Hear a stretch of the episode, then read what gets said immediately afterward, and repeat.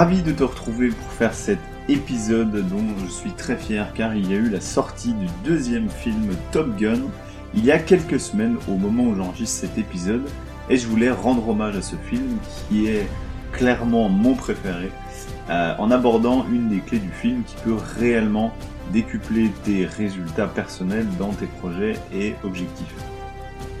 Est-ce que toi aussi tu désires accomplir de grandes ambitions pour toi, ta famille, avoir un impact qui te dépasse Mais pour autant aujourd'hui tu sens que tu es restreint dans tes options, dans tes choix, que tu ne vois pas comment accomplir tous tes rêves et ce dans une seule vie. Alors accroche-toi bien, cet épisode à la volonté de t'y aider. Let's go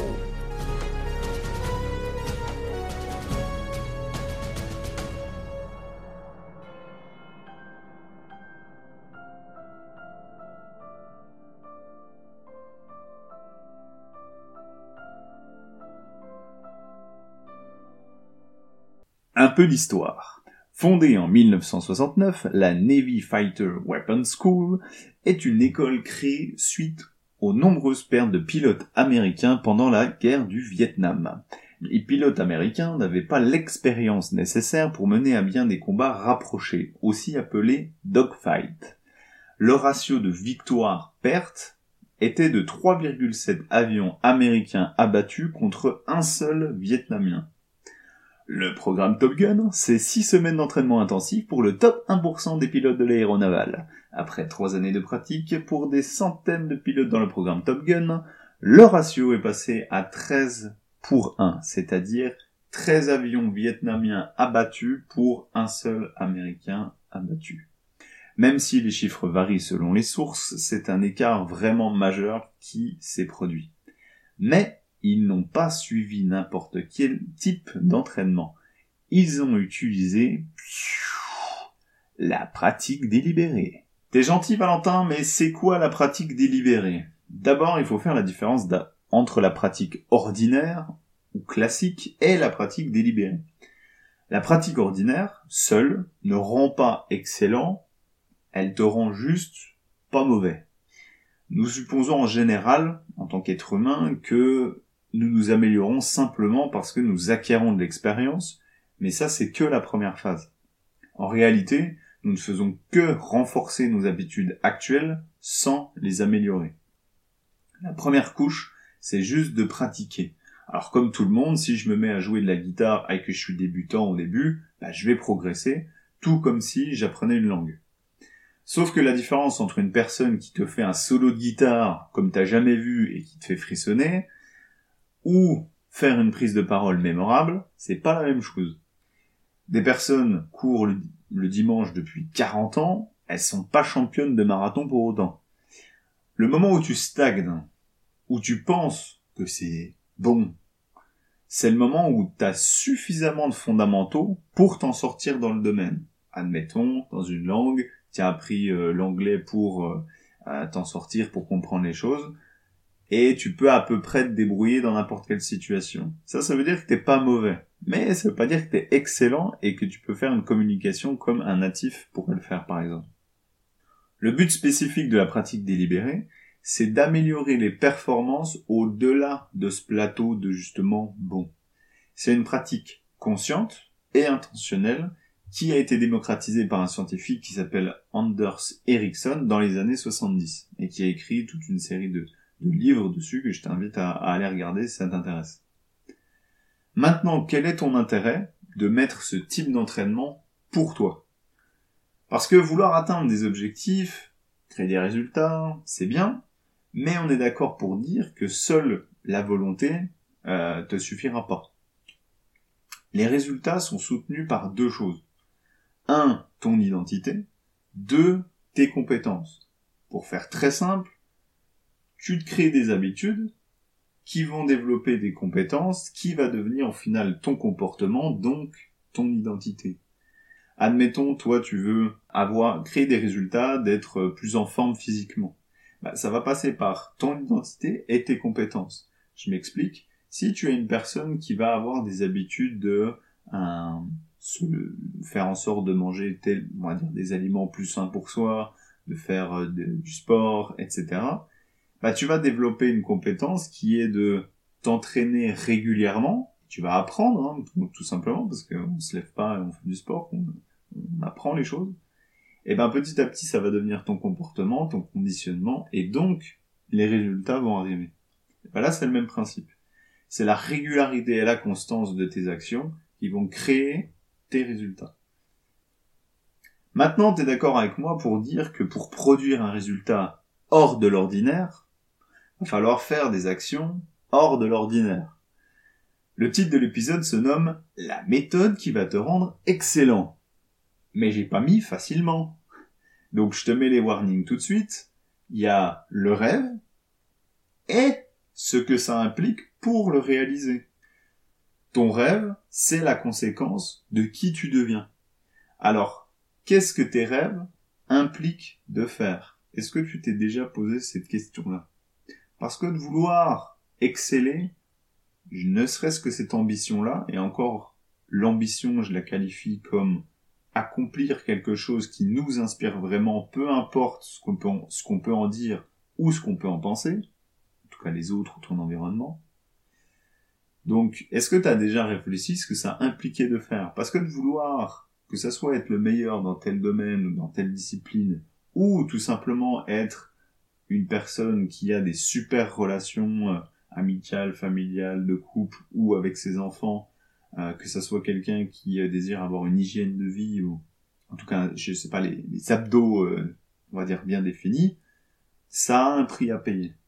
Mais est-ce que tu t'es déjà rendu compte du prix que tu allais payer pour ça? La pratique délibérée, comment le faire? Je vais te détailler cette étape tranquillement, je vais pouvoir te donner des exemples à l'intérieur pour que tu puisses te faire une, représentation de tout ça. Étape numéro 1, la clarté sur ce que tu veux. C'est-à-dire être clair sur le résultat que tu as envie d'être capable de produire. C'est-à-dire aussi une représentation mentale clair de ce que tu as, que ce que tu vas euh, concrètement faire. Tu peux soit identifier une personne qui fait ce que tu désires faire, ou prendre une représentation de toi dans le futur. Exemple, c'est quoi être le champion de golf que j'ai envie de devenir, c'est quoi être le conjoint que je désire, c'est quoi être le professionnel de mon secteur, ou eh bien, quand je me vois maîtriser tel domaine, comment je me le représente moi dans ma tête? Étape numéro 2. Découper, décomposer en micro-étapes répétables. C'est quoi les éléments, les critères spécifiques qui composent le domaine où je veux progresser? Donc tu vas prendre les personnes, comme je disais, qui produisent les résultats que tu désires, et tu vas te poser la question, plusieurs questions.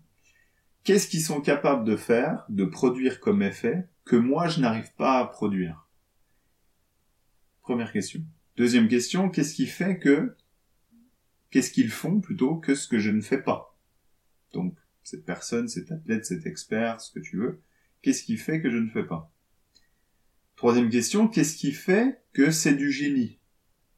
Pour passer de l'admiration à la modélisation. Petit point, c'est-à-dire que souvent on peut se dire quelqu'un, waouh, lui, franchement c'est un génie. Euh, sauf que quand on dit ça, on va commencer à mettre la personne sur un piédestal et on va pas se rendre compte qu'il y a tout plein de petites briques en dessous de ça qui sous-tendent finalement sa, euh, bah, son génie entre guillemets à lui. Donc pour décortiquer le processus, je t'invite à faire un petit exercice euh, très simple. Hein. Tu vas prendre un graphique Donc pour décortiquer le processus, on va faire très simple. Tu vas prendre une roue, un cercle que tu peux euh, dessiner et que tu vas couper en 8. Donc comme un camembert, donc tu coupes dans, le sens, dans un sens, dans l'autre, dans l'autre et encore dans l'autre. Ça donne a priori 8 cases, un camembert de 8 euh, parts différentes. Et sur chaque axe, tu vas lister une compétence euh, que, que tu auras euh, justement identifié avec les questions précédentes. Et ensuite, une fois que tu as identifié ces huit compétences, donc on est d'accord que ça va te demander de la recherche, hein, tu vas aller regarder des experts, donc soit tu vas écouter des interviews, soit tu vas aller lire des livres, soit tu vas aller faire appel à un professionnel, tu vas lui poser des questions, bref, c'est à toi là de décortiquer les choses. Et ensuite, tu vas t'évaluer sur ces trous, sur ces huit compétences que tu auras listées, de 1 à 10. Tu dis, ok, très bien, sur chacune des compétences, où est-ce que j'en suis? De 1 à 10. Exemple, je vais prendre, je sais pas moi, j'ai envie de me développer sur la thématique de, réaliser un podcast. Évidemment, c'est un exemple au hasard. Compétence numéro 1, que j'ai pu lister, rédiger, structurer le contenu d'un épisode. C'est-à-dire que mon, but c'est de te maintenir l'intention. Et eh ben première première chose, ça va être rédiger, structurer le contenu de l'épisode. Deux, engagement sur l'appel à l'action. À la fin de l'épisode, en général, j'essaie de te faire un appel à l'action euh, pour ben, que justement tu puisses euh, mettre en place des choses que moi j'ai envie. D'ailleurs, reste attentif, il y en a un à la fin de cet épisode, si tu veux voir comment je l'amène. Euh, ensuite, trois, titres et description. Donc titre de l'épisode, description euh, du podcast dans les quand tu, tu as sur ta plateforme, quand tu vois un petit peu ce que tu vas voir dedans. Il y en a qui en font, il y en a qui en font pas, bref. Ensuite le montage, et oui parce que c'est pas une fois que j'enregistre que bah, ensuite je vais décortiquer tout simplement ce que j'ai ce que j'ai fait. Des fois tu le vois pas, mais on va dire qu'il y a des il y a des loupés ou il y a des gaffes. Donc ça je vais je vais des fois le couper au montage. Ensuite, programmer 5 euh, les séquences de contenu, donc produire un épisode régulier que tu puisses écouter chaque semaine, ou chaque mois, ou chaque bref le, temps que j'ai terminé. 6. Promouvoir l'épisode sur les réseaux sociaux, bah, faire en sorte d'aller chercher hein, les personnes qui puissent écouter cet épisode-là. Ensuite, 7. Des interviews, ça peut être déjà aussi d'avoir les invités, tout simplement d'obtenir, parce que oui, c'est un travail pour soi et tu peux déjà retrouver euh, des, épisodes avec des interviews que j'ai déjà faites euh, dans ce podcast. Et puis 8, j'ai pu lister aussi réaliser l'intro. J'avoue, j'en ai couplé deux. Hein. J'ai fait le petit filou, mais réaliser l'intro, quand j'interviewe des gens, euh, bah, je leur fais toujours une petite, une petite phase de préparation où je les introduis tout simplement pour que tu puisses savoir qui c'est, ce qu'ils font et de quoi on va parler. Donc, si tu veux aller voir un type d'intro que je fais, euh, eh ben, je t'invite à aller regarder euh, ma, dernière interview, par exemple. Et puis, euh, poser des questions. Tout simplement, euh, aussi, c'est ça le, dans le 8, c'est parce que bah, forcément, quand je leur choix des gens, euh, je me dis pas, tiens, les questions, évidemment, il y en a qui me viennent sur le moment, mais il y en a, généralement, je les ai souvent préparées à l'avance. Donc, tu vois, ça, c'est tout des choses que tu peux faire. Un autre exemple, je vais te le faire de manière plus rapide, sur la prise de parole en public, si tu as envie de développer ce domaine-là. 1. La posture du corps. 2. Structurer les arguments. Positionner la voix. Le storytelling. La connexion avec la salle. L'humour. Utiliser les silences. Répondre aux objections. Et si on regarde bien, bah, sur la prise de parole en public, c'est ce qui compose bah, quelqu'un qui... Euh, après, on pourrait, on pourrait encore subdiviser hein, euh, la posture du corps. Euh, il y a plein de choses à dire. Le storytelling, pareil. Donc voilà, c'est, on peut détailler chacun des trucs, mais c'est des grandes compétences. Étape numéro 3, identifier mes zones de fragilité. En gros, voir là où je suis moins compétent, ou, encore une fois, peut-être un endroit où tu as le plus d'effet de levier. Donc l'idée, c'est d'en choisir, c'est de choisir une micro-étape. Je reprends mon idée, euh, je vais donner mon exemple, euh, moi, ce que j'ai fait. Là, je vais dire, ok, exemple avec mon podcast, à l'heure où j'enregistre, c'est clairement là où j'ai le plus d'effets de levier et où je suis le moins compétent pour l'instant, c'est ma capacité à publier régulièrement du contenu. J'avoue, euh, c'est pas le truc là pour l'instant où je suis au top.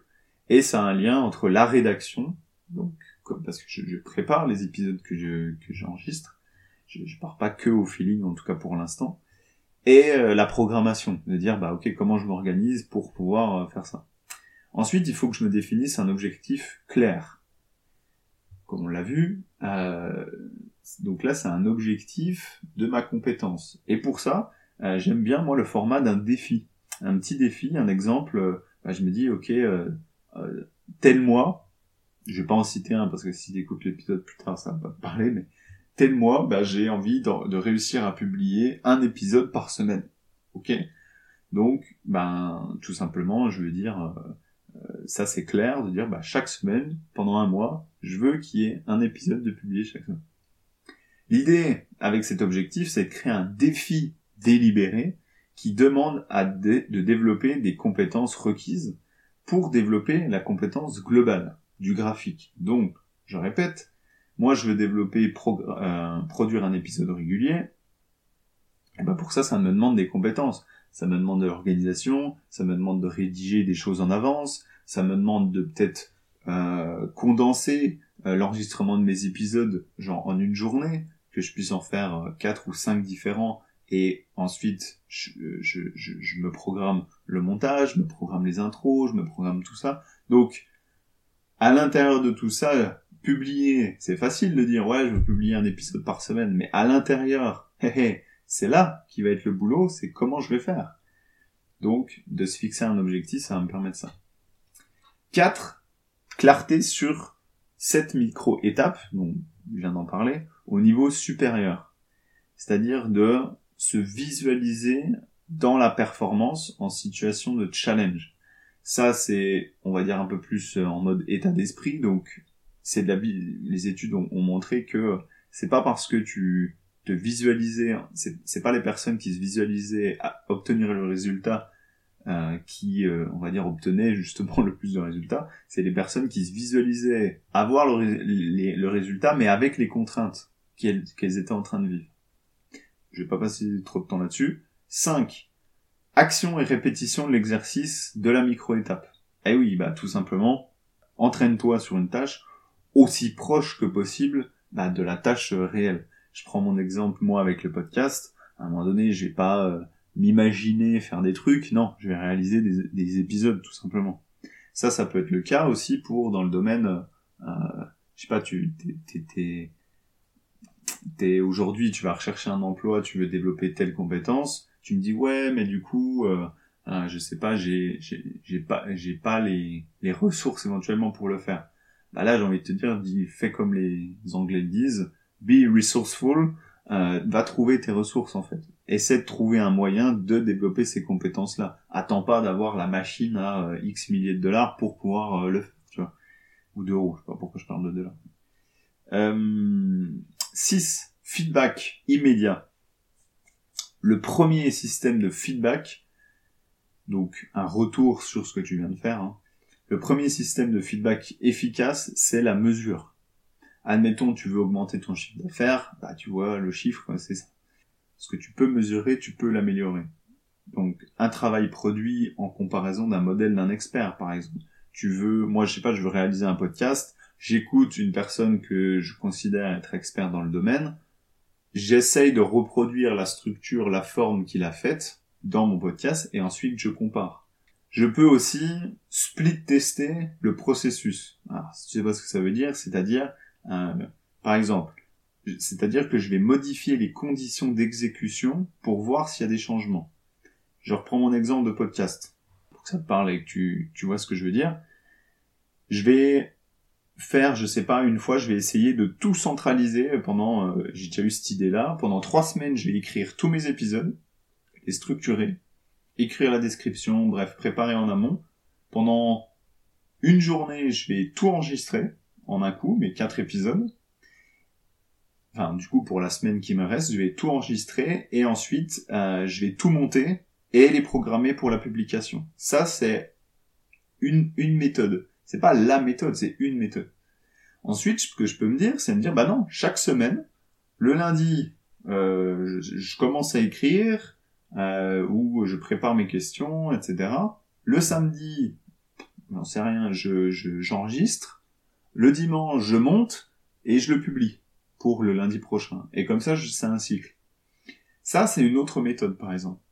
Donc, réfléchis aussi quel est, il y a différents moyens, il y a différentes manières d'obtenir finalement ce que tu fais. Mais euh, tu peux pas savoir ce qui te correspond tant que tu l'as pas essayé. Il n'y a pas de, de bonnes choses tant que tu pas testé. Donc ça, c'est le premier système euh, d'avoir du feedback. Et je t'avouerai que dans de nombreux cas, bah, il est presque pas possible de d'effectuer une tâche et de mesurer ses progrès en même temps. Je m'explique. Euh, tu fais un euh, tu fais un geste au tennis. Bon bah toi tu vas pas t'évaluer en train de faire ton geste au tennis. Euh, soit tu vas avoir besoin d'un coach qui, une personne qui dit non, pas comme ça, plutôt comme ça. Par exemple, c'est ce que euh, moi je faisais quand je faisais du coaching sportif euh, auparavant. Ça, c'est le premier point. Euh, ça peut être aussi une vidéo d'enregistrement, si t'as personne. Ça, c'est un moyen moins coûteux peut-être. en tout cas, ça demande moins d'investissement, c'est sûr. Mais bon, c'est pas la même qualité non plus parce que c'est pas du direct tout de suite. C'est tu fais le mouvement et puis euh, tu débriefes ensuite dans une séance vidéo ou euh, je sais pas, tu fais un, mouvement de musculation, admettons, euh, ou un mouvement de sport, tu te filmes et tout de suite après, une fois que tu as fini ton mouvement, eh ben tu vas regarder, tu dis fais voir comment c'est, et puis tu peux être aussi en comparaison avec fais voir ce que l'expert y fait. Ah non, il n'y a pas trop ça, ok, ben là je vais refaire un mouvement avec telle modification. Ça, peut être un exemple. Euh, ou aussi ça peut être un enregistrement. Euh, bon, tu me diras la vidéo c'est aussi, mais euh, par exemple, moi là, ce que je fais en, podcast, c'est ça. Ça peut être une performance, par exemple, dans le cas de, ce que je fais aussi à, côté professionnellement. Bah, il y a des fois, il y a des gens qui se préparent pour des entretiens d'embauche. Euh, on s'entraîne alors pour, je pour ton pitch, par exemple, de dire bah voilà qui je suis, présentez-vous. Et ben là, on va enregistrer la personne ce qu'elle fait. On va le faire. Moi, je vais lui refaire, par exemple, donc là, je vais jouer le rôle, on va dire, du coach. Je vais lui dire, bah, regarde comment moi je l'aurais fait. Et puis, troisième point, elle, elle va le refaire avec les modifications. Et tu vois, c'est des boucles finalement de feedback non-stop. Et puis, une dernière solution aussi, c'est d'avoir un binôme. Ça, ça peut être sympa, de quelqu'un qui en est à peu près au même niveau que toi, qui a les mêmes, soit le même objectif, soit en tout cas qui veut développer les mêmes compétences. Et ça peut être un bon truc de, bah, ok, qui est-ce que j'ai dans mon entourage qui pourrait euh, m'aider à me faire progresser et me donner un, retour sur ma performance, admettons. Donc la base, en gros, c'est de te donner de l'auto-feedback aussi, euh, à froid et objectif. Par exemple, là, à la fin euh, de ce podcast-là, je vais me dire, ok Valentin, euh, auto-feedback, je vais essayer de prendre du recul et d'être objectif, je vais pas me dire, ouais, c'est trop bien ce que j'ai fait, hein. je vais dire, ok, oh, j'ai peut-être été un peu long sur telle thématique, j'ai peut-être donné trop d'exemples, euh, j'ai peut-être été trop long sur tel sujet, ou au contraire j'ai parlé trop vite. Tu vois, tout des choses qui, je me, où je me dis la prochaine fois, bah, je vais le refaire. Je vais les faire différemment. Et puis le dernier, le petit septième, se challenger hors de sa zone de confort. C'est-à-dire que c'est faisable, mais pas impossible. Tu sens qu'il y a une contrainte, mais c'est pas un truc non plus insurmontable. Donc, parce que quand on devient bon, dans tout n'importe quel domaine, on va privilégier les voies de confort. C'est-à-dire qu'on va progresser. On progresse quand on est nul, forcément, hein, parce que tout est inconfortable. Donc euh, là aussi, ça va être de rendre un peu, euh, c'est comme la croissance musculaire, c'est dans la, la, la, contrainte et la et l'adaptation, tout simplement, que le muscle va pouvoir grossir et, s'étendre. Voilà, c'est le même concept. Pour tout apprentissage, ça c'est valable, se crée le contexte propice à l'apprentissage, c'est-à-dire enlever les blocages. Donc euh, toute contrainte, euh, je sais pas, je vais aller courir le matin, ok, bah euh, prépare déjà tes affaires la veille, tu vois, ça peut être un exemple, et te dédier du temps à la pratique. Forcément, hein, si t'as pas de temps et que tu dis je le fais jamais, ça va pas se faire.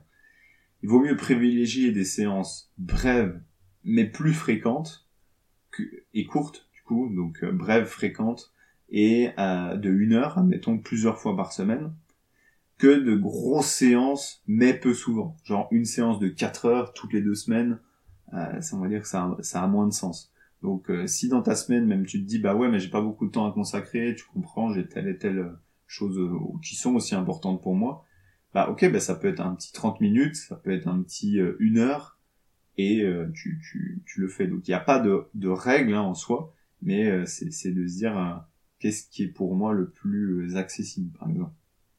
Donc tu vois, là je fais du lien en même temps que je te parle euh, avec le, podcast, mais euh, c'est vrai que tu vois de me dire, bah si c'est plus fréquent et, et, plus court, bah peut-être que d'enregistrer des podcasts, faudrait que je le fasse plus souvent, plus court et peut-être moins structuré, moins rédigé comme je comme je peux le faire par exemple. Donc ouais, c'est des réflexions aussi qui, qui sont qui sont bonnes à avoir pour me dire bah, qu'est-ce qui peut le plus le, me faire progresser dans euh, ma démarche. Donc peut-être que, tu vois, après avoir réfléchi à ça, je vais dire, bah, je vais moins structurer, je vais faire des trucs un peu dans quand j'ai le temps, euh, dans ma voiture par exemple, ça peut être euh, une solution. Donc l'idée pour tout apprentissage de toute façon, c'est de s'évaluer sur un seul élément à la fois. C'est-à-dire que tu, par exemple, moi je vais, je vais me, je vais, m'observer sur produire du contenu euh, et sortir un épisode par par semaine. Bah, par exemple, je vais, je vais peut-être mes intros, je vais moins les travailler. Peut-être que je vais moins gérer ma, ma, je sais pas, ma qualité de, quand je vais parler. Peut-être que je vais moins me concentrer sur, euh, bah, peut-être comme je t'ai dit en fait, la structuration de mes, de mes épisodes. Parce que mon objectif à moi, c'est pas de faire l'épisode idéal, c'est de développer ma compétence à produire un épisode par semaine. Tu vois l'idée? C'est pas de dire euh, ouais mais faut que ça soit tout bien, faut que ça soit tout truc. Bah non, en fait. Là, pour l'instant, mon objectif, c'est juste ça, donc je me cantonne à ça.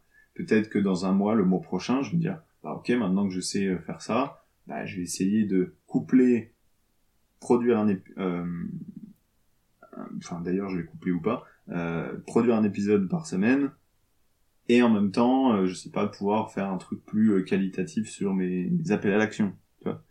Ou au contraire, je vais peut-être arrêter de me faire un épisode par semaine et puis je vais me concentrer que sur mes appels à l'action. Ça peut être euh, tout des, choses comme ça sur progresser.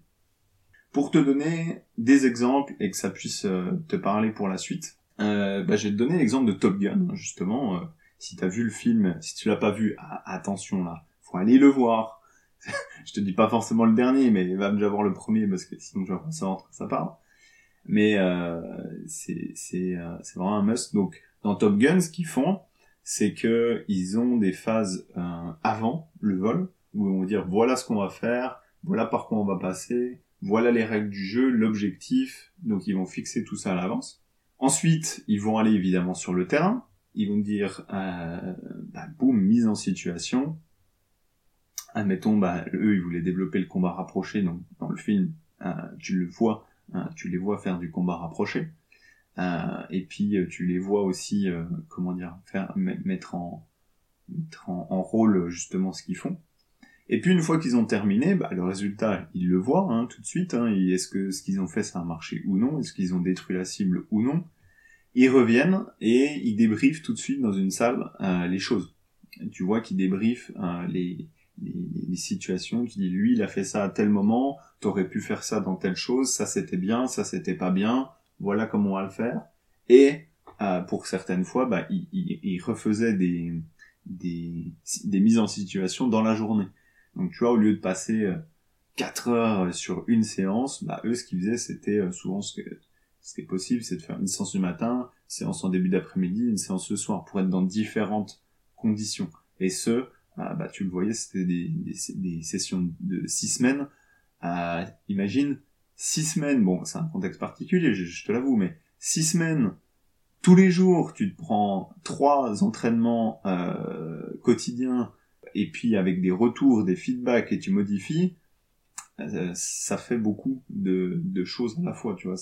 C'est ça qui va permettre aussi le, la transformation, tu vois. Si tu fais euh, trois fois, trois entraînements fois 7 jours, donc ça fait déjà 21 fois 6 semaines, mais ça fait 126 sessions que tu as pu faire avec du feedback, avec du retour, avec des experts qui étaient leurs instructeurs, euh, notamment quoi.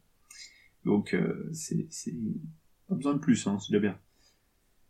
Autre exemple que je voulais te donner aussi, euh, que je connais bien pour avoir euh, pour avoir pratiqué euh, pendant pendant des années, qui est le football américain un sport euh, voilà, que, que, que j'apprécie aussi encore toujours aujourd'hui. Hein.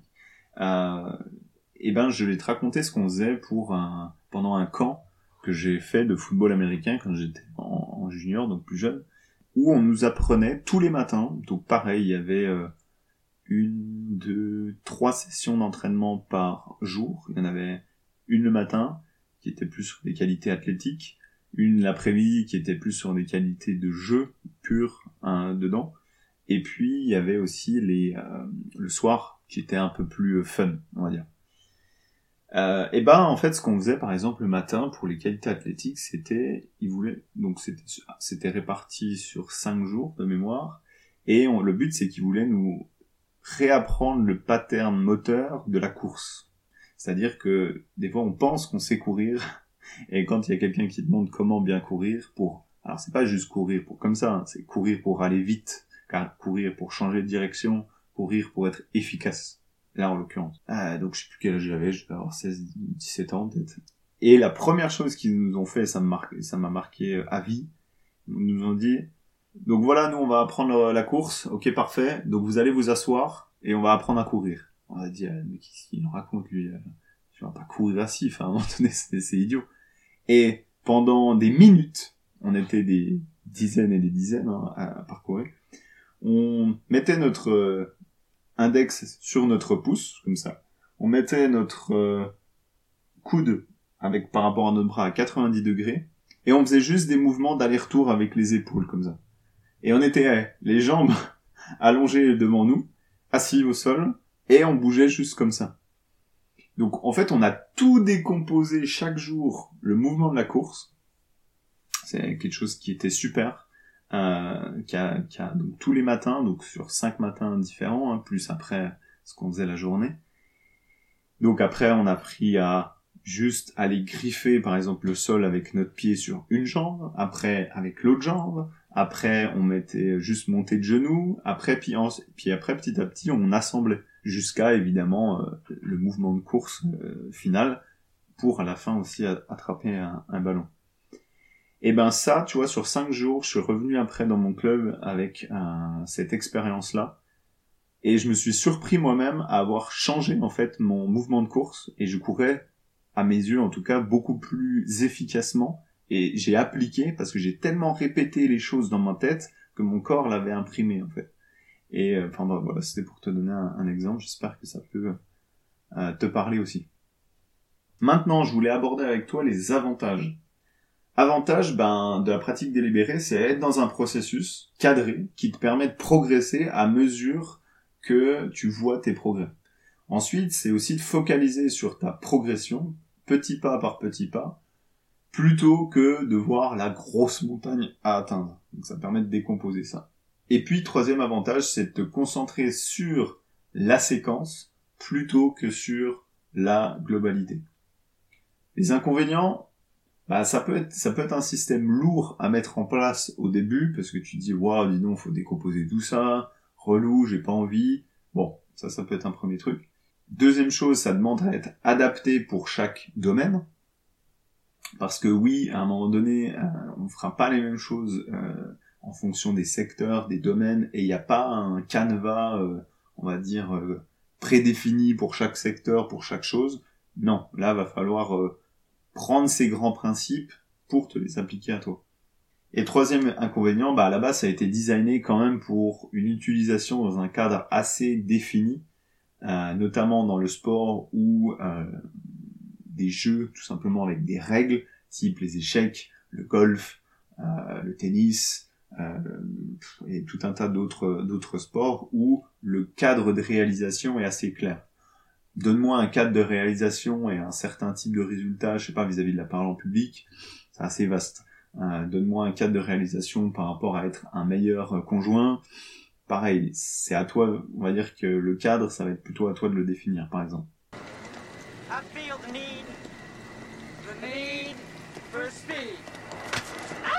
Mon avis sur la pratique délibérée. Bah, le but avec la pratique délibérée, c'est que ça c'est que tu puisses rester fluide, en fait, et amusant. Parce que si ça commence à te saouler, c'est pas la peine. Garde à l'esprit que c'est un outil pour te permettre d'accomplir ton rêve, tes objectifs, et non un process hein, qui va alourdir ton apprentissage. Reste à la fin de l'épisode, car j'ai un cadeau pour toi pour te simplifier la mise en place justement de cette méthode.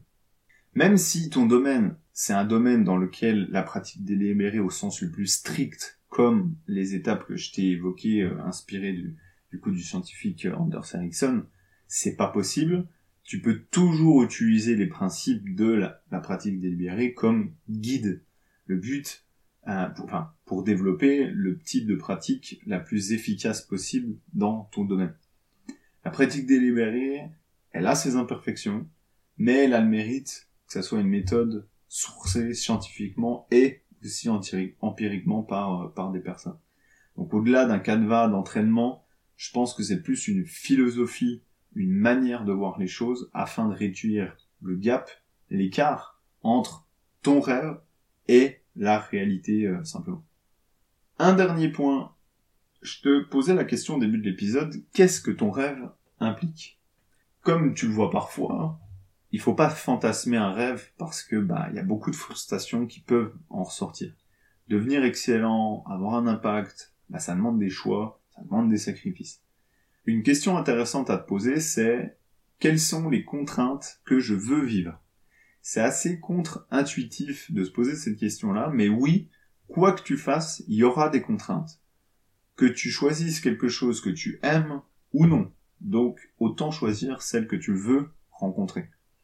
En fonction de tes réponses, il peut être judicieux de reconsidérer ce que tu désires, du coup, accomplir. Serais-tu plus heureux, heureuse, avec un plus petit rêve? Ou bien est-ce qu'un rêve un tout petit peu différent? Ou bien être plus patient tout simplement pour l'atteindre, te donner plus de temps pour le réaliser? Démarre petit avec ton grand rêve et vise long terme. Anticipation des objections. Eh oui, parce qu'il peut y en avoir. Si tu peux dire oui, mais non, mais il y a peut-être des trucs, euh, ça va pas, etc. Ok. Dans l'optique de faire partie des meilleurs de ton domaine, à un moment donné, il faut pas sous-estimer l'influence de la génétique, car selon ton domaine, par exemple en sport, où euh, tu veux progresser, les gènes, bah, ça va déterminer quand même le terrain, l'environnement, le, la base, on va dire, sur laquelle tu vas te développer. Si la génétique, elle influence les performances, elle ne les détermine pas non plus. Faut pas confondre destin et opportunité. les gènes, ils offrent des opportunités, mais ils ne vont pas déterminer notre destin. C'est un peu comme un jeu de cartes. Si tu les meilleures chances, si on te donne une, bonne main, je veux dire des bonnes cartes dans la main, faut aussi pouvoir euh, les bien les jouer pour gagner. C'est pas parce que tu as les meilleures cartes que tu vas gagner. C'est pas les cartes que tu as en main qui comptent, c'est comment tu vas les jouer. Quel que soit l'endroit où nous choisissons de nous appliquer, hein, la pratique délibérée, elle peut nous aider à maximiser notre potentiel quelles que soient les cartes qui nous ont été distribuées. C'est là toute la magie de la pratique délibérée, elle transforme le potentiel en réalité. Si cet épisode t'a apporté de la valeur et que tu veux mettre en place la pratique délibérée pour ton projet, ton rêve et tes ambitions, eh bien je t'ai préparé un cadeau pour toi, l'affiche opérationnelle de la pratique délibérée qui reprend chaque point de cet épisode dont j'ai abordé, que tu puisses mettre en place facilement la pratique délibérée, toi, dans ton quotidien. Donc c'est pas juste une redite, c'est vraiment des cases, des choses où tu vas pouvoir euh, tout simplement compléter et remplir directement pour avoir ta euh, feuille de route et que tu puisses être euh, focalisé sur ce que tu veux accomplir. Pour ça, rends-toi sur le site valentincolin.fr slash bonus, valentincolin.fr slash bonus tu auras juste à indiquer ton contact pour la recevoir directement dans ta boîte mail. Sur ce, je te laisse sur un morceau classique du film. Je te dis à bientôt sur l'autre voie. You shake my nerves and you rattle my brain. Too much love drives a man insane. You broke my will, but what a thrill. Goodness gracious, great balls of fire. I let you love I. You came along and honey. I changed my mind. This love is mine. Great balls of fire. Kisses, baby.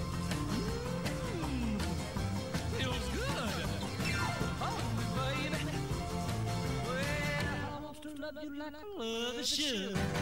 You're fine. So kind. To tell this world that you're mine, mine, mine, mine. I my and I my thumb.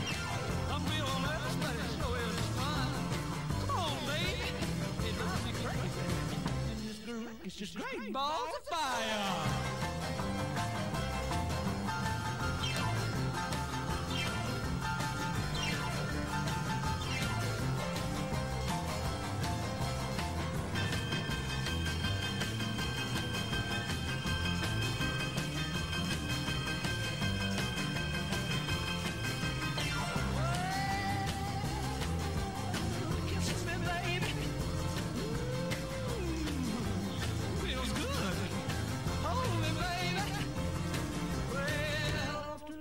A lover should. You're fine, so kind. To tell this world that you're mine, mine, mine, mine. Ain't you trying to kill that quit on my thumb? We'll never somebody show his fun. Come on, baby, drive crazy. Goodness gracious, great balls of